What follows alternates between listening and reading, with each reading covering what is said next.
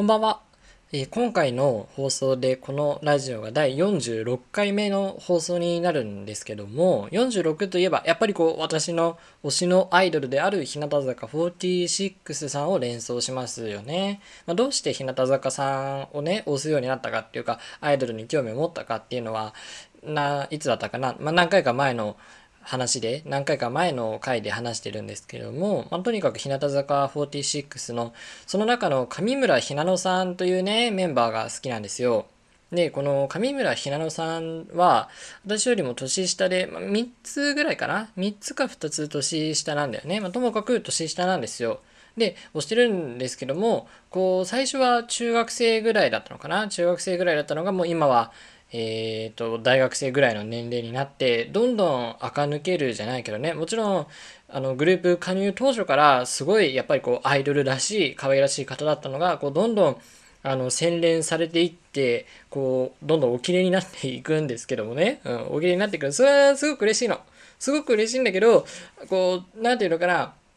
雑誌の撮影とかでこう普段とはちょっと違う髪型とかね普段とはちょっと違うメイクとかだとすごくこうお姉さんっぽく見える時があるんだよね。いいんだけどいいんだけどすごい困るんだよね。あのなんでひなのさんを推してるかっていう理由はまあいろいろあるんだけどその中の一個にこうやっぱ年下だからっていうかねその年上のメンバーを推しにしちゃうと、その、リアコガチ恋勢になっちゃうから、それ良くない、それは多分、ファンとしてもだし、メンバーにとっても良くないことだから、ちょっとリアコはなるわけにはいかないなと思って、だから年上のメンバーは、あの、まあ、どのメンバーも好きですけど、こう固定の推しにするのはちょっとやめとこうと思ってて、で、まあ、もちろん他にもいろんな理由があって上村ひなのさんを推してるんだけどもそういうこう年上っぽいようなあの要望になるとちょっと困るんですよね。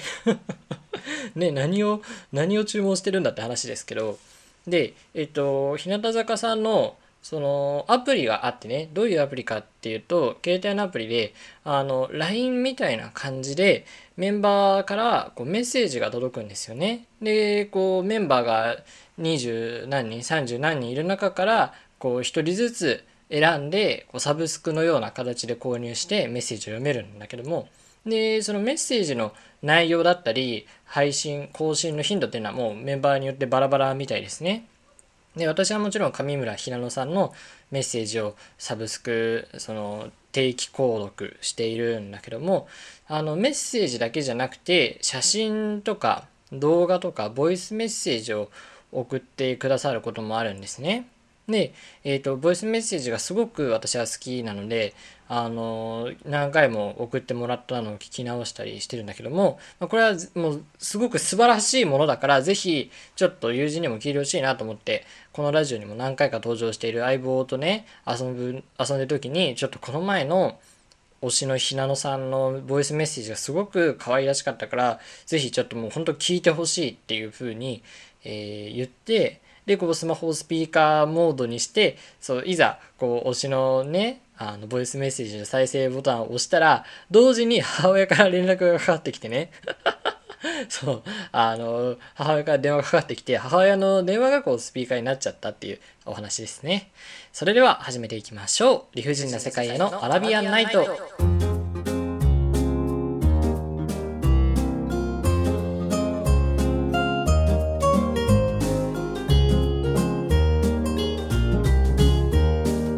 ばんは。私があなたのシェラザードサムです。今日もこの現代社会と戦い、今日もこの現代社会と戦い続ける人へ送るフリートークポッドキャスト理不尽な世界へのアラビアンナイト通称人生。理不尽の人と世界の世といで人生ですね。本日は第46夜でございます。社会に出る直前の大学生が中二病スピリッツ全開で世の中の理不尽を嘆きながらあなたの精神と時間の空白に落書きします。なんかこれ書いてる時はあんまり思わなかったんですけど、精神と時間、なんか精神と時の部屋みたいですね。まあそんなことはどうでもいいですね。はい、今日は、あのー、旅行っていうかね、こう複数人で旅行に行くの難しいよねっていうお話をちょっとしたいなと思うんですよ。というのも、あのこのポッドキャストでもね、結構な回数、一人旅というか、一人で出かけた話、一人で出かけた上のエピソードトークっていうのをたくさんしてるんだけどもなんでこんな一人旅に行ってるかっていうと、まあその複数人で旅行に行くのがちょっと難しいなって思ってるのも結構大きい理由の一つなんだよね。うん。まあ、やっぱりね、複数人で旅行に行くと何が難しいっていうと、こう決めなきゃいけないことが多すぎるんですよ。それはもう旅行に行く前、プランを立てるところ、日数を調整するところから、その泊まるところ何時の新幹線電車にするのか飛行機にするのかっていうところもそうだしどこに泊まるかっていうもう旅行に行く前ですらめちゃくちゃ決めることが多いのに旅行中はもうその決めることラッシュなわけどこでご飯を食べるかこれから何をするか何分ぐらい休むかねどのバスに乗るかねこれがこれが本当に難しい。本当に難しい。あのね、相当仲のいい人じゃないとね、とても私耐えられないんですよね、これがね。うん、だから、なんか今はサークルに入ってないからわかんないけど、そのサークルの旅行みたいなのって、マジで無理だと思う。サークルってさ、まあ仲いい人もいるけど、そうじゃない人っていうか、こう、周辺の人もたくさんいるじゃない。そういう人たちの中で旅行するって私多分きっと無理だろうね。うんまあ、あとはそれがまあ最大の理由なんだけどあとはねこう出かけたりした時にあの私よくメモを取るんですよどういうメモかっていうとこう何て言うの？自分が感じたこととかそういう景色を見たり何かを体験した時に思ったこととか感じたことっていうのを何かのね時のためにそれはこのラジオのためかもしれないし小説を書く時のネタのためかもしれないし、まあ、とにかく何か自分の思ったことを書き残したいとかあとはそういう自分の思ったことに浸ってりたいみたいなそういうふうに思ってるんですよそういう時間だったりこうメモにメモを取ったりする時間が欲しいなと思うのでもそれってさ正直他の人からしたらこう理解してもらえない時間だったり理解してもらえない行動になるじゃないねで、だから複数人で旅行に行く時ってそういうことができないっていうのがちょっと苦しいなと思うの。うん。だから、ま今まで複数人と旅行に行ったことはもちろんあるんだけども、やっぱりこう、一人で行くことを優先しちゃうんだよね。で、一人でいて寂しくないのってよく言われるんですけど、あの、旅行中はね、別にそんな寂しくないの。まあ一番寂しいのが、こう、帰り道。帰る時には、あの、本当に感想とかを言う相手がいないから、それはちょっと寂しいんだけども、でもまあそれは仕方ないっていうことで、一人でよく旅行に行ってるんですよね。そういついつかはちゃんと複数人で旅行に行くのを克服したいなと思うんだけど、うん、だからあのもしこれを聞いてくださっているリスナーの方がいらっしゃったらこう旅行のね、まあ、基本的に旅行って2人以上で行くことの方が一般的じゃないですか。だからこう旅行の時にこうみんなで旅行に行く時に楽しめるコツとかね秘訣とかねあとは逆に別にこういうことは考えなくていいんじゃないみたいなそういうことも送ってもらったら送ってもらえたら嬉しいです。ちょっとねそういう旅行関係のお便りはぜひいただきたいなと思うんだけどもでこう誰と行くかっていう点でね家族とか、まあ、恋人であったり友人であったりっていういろんな関係の人と行くと思うんだけどちょっと今日はそういうパターンに分けてねお話ししたいなと思って。であの私はまだ学生なので会社の人と行くとかそういう仕事の付き合いで旅行に行くっていうのはまだちょっとどういうことか全然わかんないから今回は話さないです。うん。で、まず最初にこう家族旅行なんだよね。で、多くの人が最初にこう旅行に行く相手として経験するんじゃないかなと思うんだけども、まあ、まずはやっぱりこう計画も全部練ってくれて、で、お金も全て出してくれてって言ってで、これに関してはもう感謝しかないですね。もうこれについては十分に感謝していて、とてもそれについて何か とてもね、その家族が練ってくれた旅行プランであったり、旅行の出来事に対して文句を言うっていうのは、それは良くないことだというのは分かっています。もう全面的な感謝をしているよという上で言わせてもらうんだけども、えっとね、まあこれは私の家族特有かもしれないけどこう旅行に対する方向性っていうのが家族の中でこうすごく両極端なんだよね。うん、でまあ私は今一人暮らししてるからあれなんだけどこう一緒に住んでる時の家族ねあのね本当に両極端で一人はもうものすごく自由な旅行をしたいっていうかもう本当に泊まる宿だけ目星をつけておいてこうそれに至るまでの宿に至るまでのその公共交通機関の様子であったりとかさその行ってから何を見るかとかそういうのはもう本当に事前に全く決めないとにかく行き当たりばったりでそういろんなアクシデントやトラブルが起こるだろうけどもそれすら旅行の醍醐味として立ち回るタイプの人がいるんですよ。ね、でまあ、まあ、分からんではないんだけど、まあ、結構極端かなと思うの。で、あの、その人と旅行に行くと、やっぱりね、まあまあ楽しいは楽しいかもしれないけど、やっぱね、不安の方が勝っちゃうの。だって、何にも調べてないんだよと思って。何にも調べてないし、その、なんていうの？ホテルに行くまで、こう自分の安心していられる状況がない時に、そんないろいろ動き回るって怖いなって思っちゃうの。ね、であの、まあ、あの女やっぱりこうバスを取り逃してしまったりとかさ何か物を買い忘れてしまったりってことは往々にしてあるわけでそれは別にあの何？家族はいいんだけど私はちょっとなんかすごく嫌なのよ。うん。っていう感じで、まあ、これがまず一つのパターンね。でもう一人はもうきっちりと計画を立てる。なんならこう旅行のしおりみたいなのをああれですよ旅行のしおりって言ってもさそのカップルが作るようなすごいそのワイワイする系のしおりとかじゃなくてあの学校とかで配られるようなしおりのようなそういう日程ねをガッチガチに決めるタイプ。でうーん、まあ、これも別に嫌ではないんだけども、うん、ちょっとしんどいというかさすがに息が詰まるというかね。そうなると逆にこうそのプランを計画をどんどん遂行していくことがメインになっちゃうわけよ。ねこれがちょっと難しい、うん、っていうのがあって、で、あの、もう本当に辛いのが、この2人が旅行に同行している時、まあ、家族旅行とはいえ、家族全員が行くこともあれば、そうじゃない時もあるんだけども、この2人が同行する旅行はもう最悪ですよね。方向性がさ、あの、一人ずつでも極端なのに、もう真逆の二人が一緒に旅行する。だからもう旅行中ずっとさ、なんかピリピリしたりさ、喧嘩になったり、ねで、あとほら、その時代もちょっと違うじゃない。例えばこう、昔はね、あの IC カードとかがなかったから、その切符を買うっていうのが普通じゃない。でも今は、うーん、言っちゃいだけど、私はもう切符を買うっていうことは、もう本当にもう10年以上してないわけよ。だから、そういう、なんていうの？あの、時代の旅行の仕方の違いっていうのが、こうどうしても噛み合わない。っていうのがあったり、特にほら、新幹線とか特急だとさ、特急券をどうするのかとか、新幹線の切符はどうなってるのかって結構時代によって違ったりもするし、普段使わないから、あの、変わってても全然気づかないっていうことも多くあったりするからね。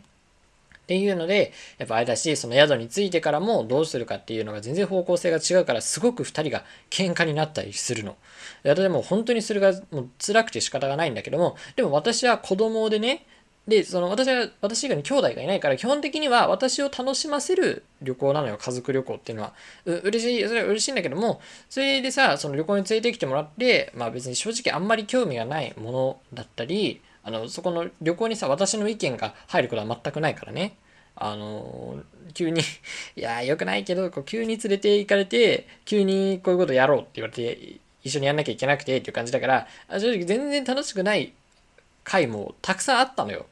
ね。で、しかもその上こう相反する2人が衝突し合ってるというそういう旅行があの私の中でノーマルなんだけどその私を楽しませる旅行だから私が楽しんでる様子を見せなきゃいけない。私がつまんなそうにしてると怒られるのよせっかく連れてきたのにみたいな。せっかくね私のために旅行に連れてきたのに高いなんだその計画も練ったのにっていうね。でそのもっとこう空気が悪くなる。なんなら怒られるから私もすごく嫌な気分になるの。だって楽しくないものは楽しくないんだもん。わがままですよね。でだからその険悪なムードの中で私はこうとびきり旅行を楽しんでるように偽らなければならないっていうね。これがちょっとうちが極端なだけでね、あの、そうじゃない家族もたくさんいると思うんですよ。その友達の中にも家族旅行が一番好きだよっていう人もいるしね。だから将来が不安ですよね。自分がもし家庭を持ったら、まあ、持つかわかんないよ。持つ、持たない可能性の方がなんか今高そうだけど、もし家庭を持った時に旅行どうしようっていう家族旅行ってまあ家族サービスというかさよく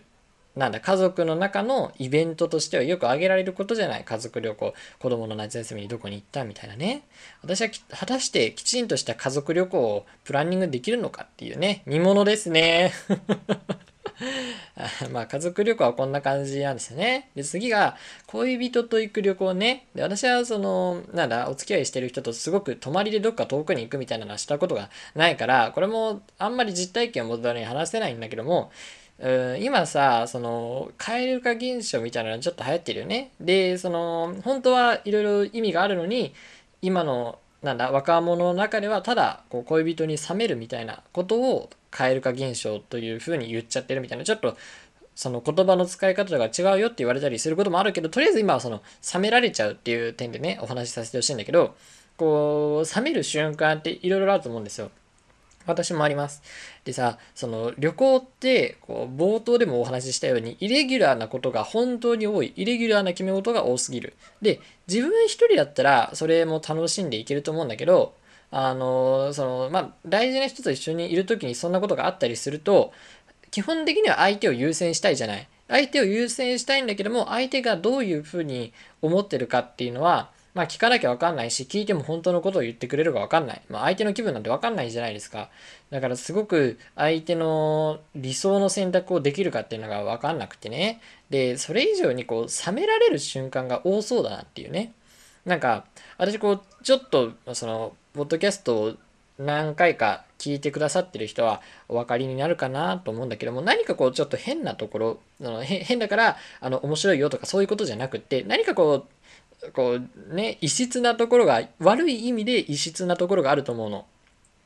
ね。でこれはもうあの私の高校時代のバンドメンバーだったりに話すと多く共感を得られるところなんだけどだからその旅行の中の何ていうの自分の身の振る舞いというか挙動とかも多分ちょっとおかしいのよ。で普段は隠せるかもしんないけど旅行ってなると、まあ、生活を共にするみたいな場面も多いじゃない。うん、だからそのなんだ冷められるポイントが普段のデートに比べてたくさんあると思うの。だから私はもしその恋人と旅行に行ったらもうすごい冷められるだろうなと思うの。だからそういう泊まりの旅行は行かないようにしようかなってね。うん。ま、それどころが多分ね私そういうお付き合いを重ねれば重ねるほどすごい冷められるからもしもうその恋人ができたらもうできた時点でもう二度と会わないってするしかないですかね。そうすれば愛は永遠っていうか、あれじゃよくあるよね。そのほら、なんか殺してしまえば永遠みたいなね。だからこう、殺してしまえばずっとその人は私を好きなままだったっていう、そういう事象だけは残りますよね。ああ、怖い。ね、本当に目減ら、減らりそう。はい。で、最後が友人との旅行ね。まあ、今まで話してきた家族旅行とか恋人との旅行に比べたら、一番、まあ、マシというか、一番我慢できるかなと思うのよ。まあそれはやっぱりこう昨日その気の置けない中だしでそのお互いを尊重もするしみたいなこう明確なパワーバランスがない中でのあの関係だからね。うん、だから、まあ、友人との旅行だったり、出か友人、仲のいい友人、それこそこうバンドメンバーだったり、相棒とかと出かけたりするのは正直全然苦しくないです。楽しいんだけども、うん、旅行ってなるとやっぱりこうまた話が違ってきてね。そのさっき言ったようにこういろんな決め事をみんなでしなきゃいけない？でこうグループで行くことも多いからね、うん、でねこうなんていうのかなそのお互いの関係性のところも大事にしなきゃいけないっていうところが問題でさ、ね、どういうことかっていうとちょっとエピソードをお話ししたいんだけどもね。去年の夏ぐらいにこう遊園地に行った泊まりがけの旅行があってね。でそれは高校の時のパートメンバーね、バンドじゃなくてパートの、あの、マンドリンオーケストラのパートのメンバーだから、うん、男子、女子っていう感じ男、男女グループだったのよ。でちょっといろいろあって、その予定が合わないとかで、フルメンバーじゃなかったのね。だからちょっといびつな感じで、その、まあ男子2人、私含めてね、男子2人、女子3人っていう感じで、あの、テーマパークに行ったのよ。まあ、テーマパークっていうか USJ に行ったのよ。で、えっ、ー、と、私は USJ 行くの初めてだったんだけども、こういろんなアトラクションがあってさ、ですあの普通に楽しく過ごしていたんだけども、終盤ね、こうどんどん絶叫系のジェットコースターに乗っていこうっていうところになって、ハリ、ハリドリっていう乗り物があるのね。ハリウッドなんちゃらっていう、まあ、あの、オードソックスな、ん？オーソドックス？私これいつもわからなくなっちゃうの。どっちだっけ？オーソドックス？オードソックス？オーソドックスだよね。オードソックスはそ靴下だもんね。オーソドックスなあのジェットコースター。本当にこう一般的なジェットコースターで、あえっ、ー、と、まあ速くて、ね、長くて、で結構落下もするっていう。あの、まあ一般的なジェットコースターをこうしっかり王道みたいな、そういうタイプのやつがあって、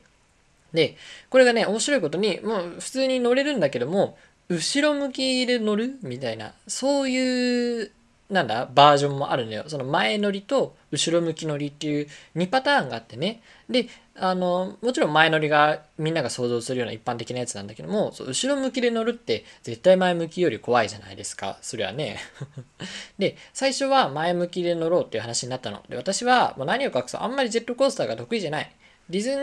ーランド、ディズニーシーにあるのは、まあ、まだいいよ。タワーオブテラー以外は全然大丈夫なんだけど、正直普通にそれ以上の、ディズニー以上のジェットコースター乗れません。なんだけど、まあみんなで来たし頑張って乗るかなと思って、フライングダイナソーよりはマシかなと思ってね。で、えっ、ー、と、乗ったんだけども、まず前向きね。で、普通にこう、長くて、怖かったです。頑張って我慢したんだけども、正直こう、早く終わんないかなってずっと思ってました。で、あの、こう乗り終わってさ、で、その隣で座ってたもう一人の男子とね、話してて、まあ怖かったねっていう話をして、で、まあその男子、というかそのグループは正直、絶叫系怖い人全然いなくて、私が一番怖がりみたいな感じでね。だからもう一人の男子も、あの、全然怖がってなかったんだけども、だからそう、別に怖くはなかったわ。面白かったけども、だけども、あの、俺はちょっと、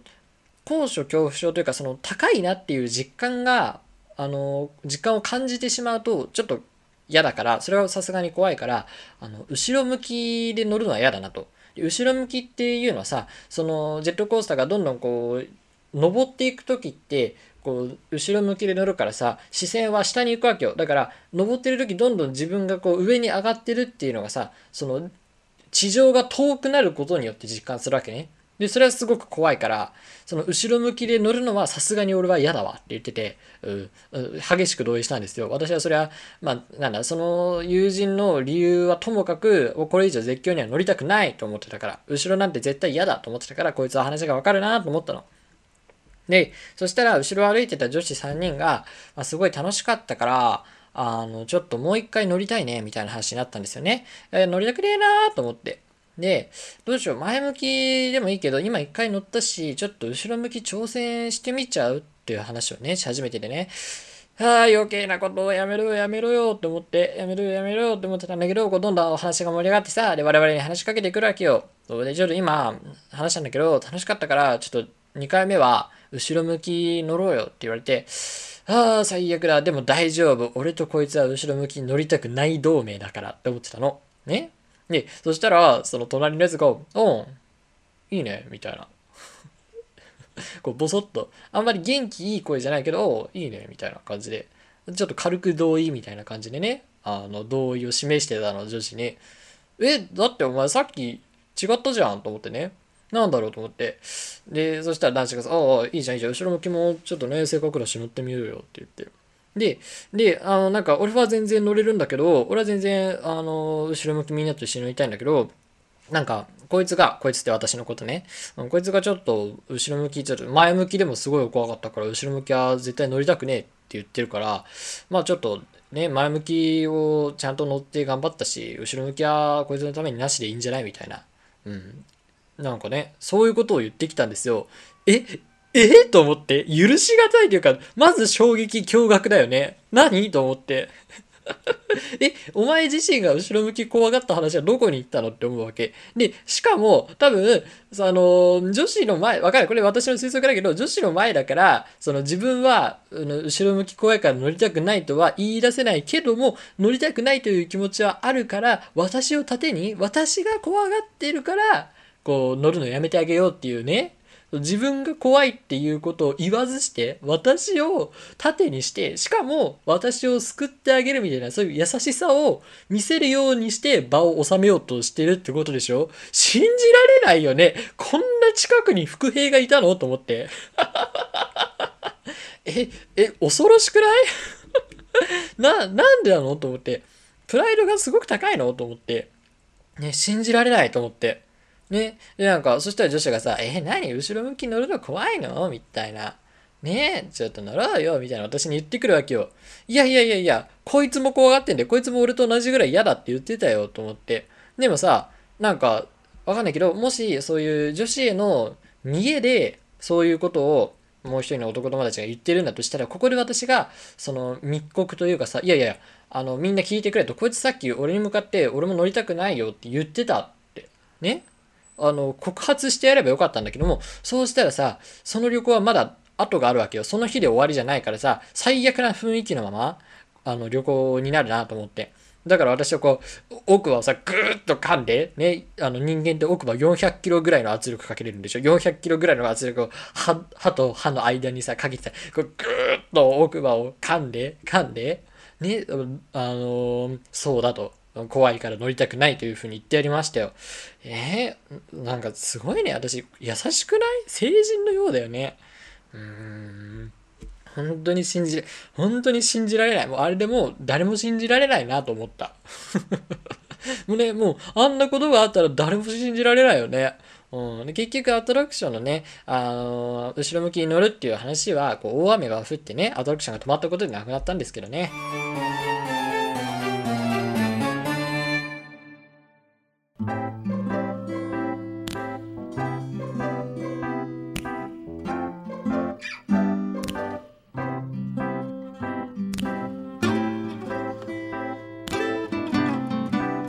不自由な世界へのアラビアンナイト、そろそろお別れな、お別れのお時間です。いやー、本当にね、文字通り理不尽でしたね。ね、でもまあ、ね、前もお話ししたけど、こういう理不尽な世の中を愛していけるような、そういうメディアにしたいですね。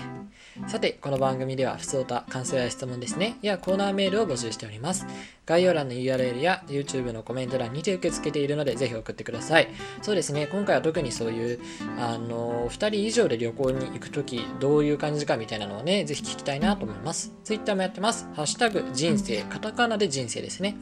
で、感想をつぶやいてくださいね。見に行きます。次回の話は今宵のものよりもっと心躍りましょう。それでは、良い夢を。